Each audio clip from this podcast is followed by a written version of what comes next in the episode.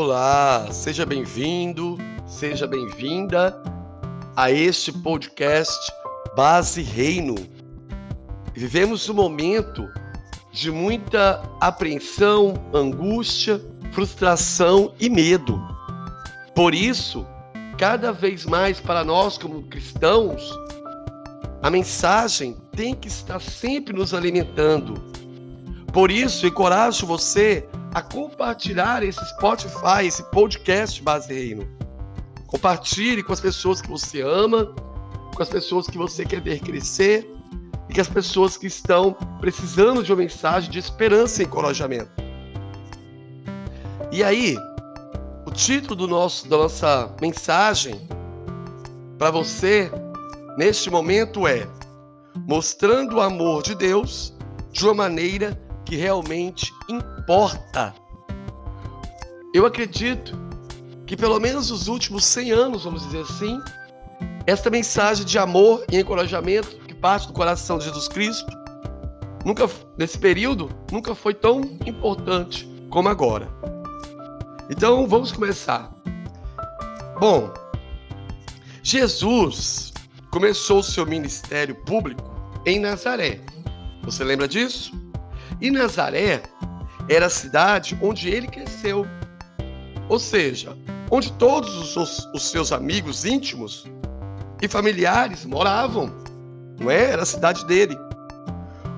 Onde qualquer um de nós, tanto eu quanto você, teria esperado muitos abraços e palmas de encorajamento para apresentar o nosso ministério. Mas, para Jesus, não foi uma boa experiência. A multidão lá em Nazaré ficou feliz com os ensinamentos de Jesus, até aquele certo ponto. Mas quando as suas palavras, as palavras de Jesus, se tornaram um pouco mais diretas a eles e corretivas, a Bíblia nos diz que eles ficaram tão furiosos com Jesus, conhecido deles, que eles tentaram até matá-lo. Você pode encontrar isso, essa passagem e afirmar isso que estou lhe dizendo em Lucas 4, 28, 29. Jesus nem mesmo tentou defender a validade de seu ministério. Olha que interessante. Ele não tentou defender. Agora, o próximo lugar que ele foi, depois de Nazaré, foi em Cafarnaum, onde ele pregou para grandes multidões fez milagres e expulsou demônios do meio daquele povo. E eles estavam adorando aquilo, felizes. Eles ficaram tão felizes, o povo de Cafarnaum, que eles até disseram para Jesus: Fique conosco, Jesus. Existe, este é o seu lugar. Que legal, né? Que legal. Então aqui nós podemos analisar que Jesus foi rejeitado em Nazaré, sua cidade, e foi acolhido em Cafarnaum. Tudo bem. Quem não gostaria de ficar onde todo mundo ama e aprecia? Olha lá, quem não gostaria? Seja sincero consigo mesmo. Quem não gostaria de nós de ficar num ambiente onde todos nos conhecem, onde todos confiam em nós, onde todos nos respeitam? Mas Jesus também não ficou em Cafarnaum. Porque Jesus sabia, que Jesus sabia que havia outros que precisavam ouvir a mensagem dele. Olha só, meu irmão e minha irmã, há uma lição importante a ser aprendida aqui, com essa informação que eu te passei sobre Jesus. Jesus não se comoveu com a rejeição das pessoas em Nazaré e nem com a aceitação das pessoas em Cafarnaum. Ele foi movido pelo Espírito de Deus. Que, que, que ensinamento majestoso do grande mestre, do mestre, do mestre supremo, nosso Senhor Jesus Cristo. Então, se você e eu pudermos aprender a seguir a Deus, sendo aceito ou rejeitado, eu e você estaremos no caminho certo para cumprir o chamado de Deus em nossas vidas. e para estender a mão e servir os outros. Então não deixe a rejeição tirar você do seu curso. Se você já tentou ajudar alguém que realmente não queria ser ajudado, então você está em boa companhia. e você tem uma oportunidade de ouro de aprender como saber quando se libertar do fardo da falsa responsabilidade. Falsa responsabilidade. E nós da base reino trazemos essa verdade. Em Mateus 10, Jesus estava enviando seus discípulos. Você lembra? E então Jesus disse para eles que se eles fossem para uma cidade e as pessoas não os aceitassem, que eles deveriam sacudir a poeira dos pés e ir para a próxima cidade. O que isso quer dizer para mim e para você? Sacudir a poeira do pé, dos pés. É porque a gente, não tem, a gente não tem que levar nada da rejeição. Nada, não temos que levar nada da rejeição, nem mesmo um grão de poeira. Então entenda isso. Você foi rejeitado, limpe, limpe as poeira, a poeira dos seus pés e siga. E siga. Então, mas então, o que, que significa para nós agora, hoje, cristãos de hoje? E isso significa que se alguém não quiser ser ajudado, podemos continuar a orar por ele, mas não somos obrigados a tentar mudá-los. O mundo hoje, que vive sobre um domínio de morte, está cheio de pessoas famintas, pessoas sofrendo e pessoas necessitadas, que adorariam receber qualquer pedaço de amor e incentivo que você tenha para lhes dar. Então, meu irmão e minha irmã, quando uma pessoa rejeitar, quando alguém te rejeitar, não deixe que isso impeça de ofertar este amor. Apenas faça o que Jesus fez. Continue seguindo em frente até que alguém queira o que você tem. Porque o que você tem é, valor, é, é valoroso. Que foi dado pelo grande rei. Saiba quando seguir em frente.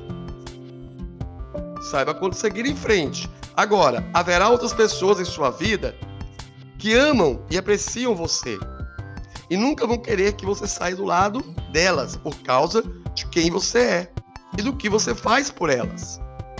E é tentador ficar perto de pessoas assim, porque elas realmente se preocupam com você. Mas se você optar por permanecer nesse mesmo pequeno círculo, não será capaz de alcançar outras pessoas necessitadas. E aí? E é aí que Deus quer que nosso foco esteja. É aí que Deus quer que o nosso foco esteja no, no, na constante mensagem do Evangelho. Bom, prepare-se para seguir a liderança de Deus. Isso é muito importante. É extremamente importante saber quem somos em Cristo e como seguir a liderança do Espírito Santo, conforme começamos a alcançar as pessoas. Não podemos dar o que não temos. Então, temos que estar cheios do amor de Deus e nos alicerçar em Sua palavra antes de começarmos a compartilhar o que Deus nos deu. Isso é um fato muito importante para mim e para você. Porque se você não tiver é, é, é, imerso nesse amor, a rejeição pode se tornar uma muralha diante do seu caminho. Assim como Deus disse a Abraão, olha só o que Deus disse a Abraão, vou compartilhar com você. Ele diz o seguinte: Eu abençoarei e farei de você uma bênção, fazendo-o dispensar o bem aos outros. E ele também fará o mesmo por nosso intermédio. É por nós, ele fará, ele o mesmo que ele falou com Abraão, ele faz comigo e com você. Ele me abençoa, ele te abençoa. Ele faz de mim uma bênção, ele faz de você uma bênção. Mas para que, que ele faz isso com a gente? Para que a gente possa dispensar o bem aos outros. Busque seu relacionamento com Deus mais do que qualquer outra coisa e peça a Ele que lhe mostre como você pode ajudar os outros e também levantá-los. Você lembra o que Jesus fazia? Quando ele curava, levanta, pega as suas paradas aí, pega as suas coisas aí e vai. E vai. Não arrastar. Nós não arrastamos, nós marchamos. Então, se você criar o hábito de ajudar as pessoas, de encorajá-las e de tratá-las de maneira como você deseja ser tratado, então você mostrará o amor de Deus de maneiras que realmente importam. E é por meio dessa postura de convivência que você se tornará corajoso e forte para enfrentar o medo. Eu e você estamos mergulhados na água suja do medo. Agora, hoje, hoje, mas só vamos nos molhar nela, nesta água suja, suja do medo, só vamos mergulhar nela se ignorarmos quem realmente somos. O medo é uma escolha. Então você e eu devemos fazer a escolha certa. E escolha, então escolher dizer, dizer coisas como: se o que acontecer comigo irá me aproximar mais do meu Pai Todo-Poderoso, eu estou em vantagem. E aí você afirma essas, essas verdades e viva corajosamente. Porque eu e você já vencemos com Cristo.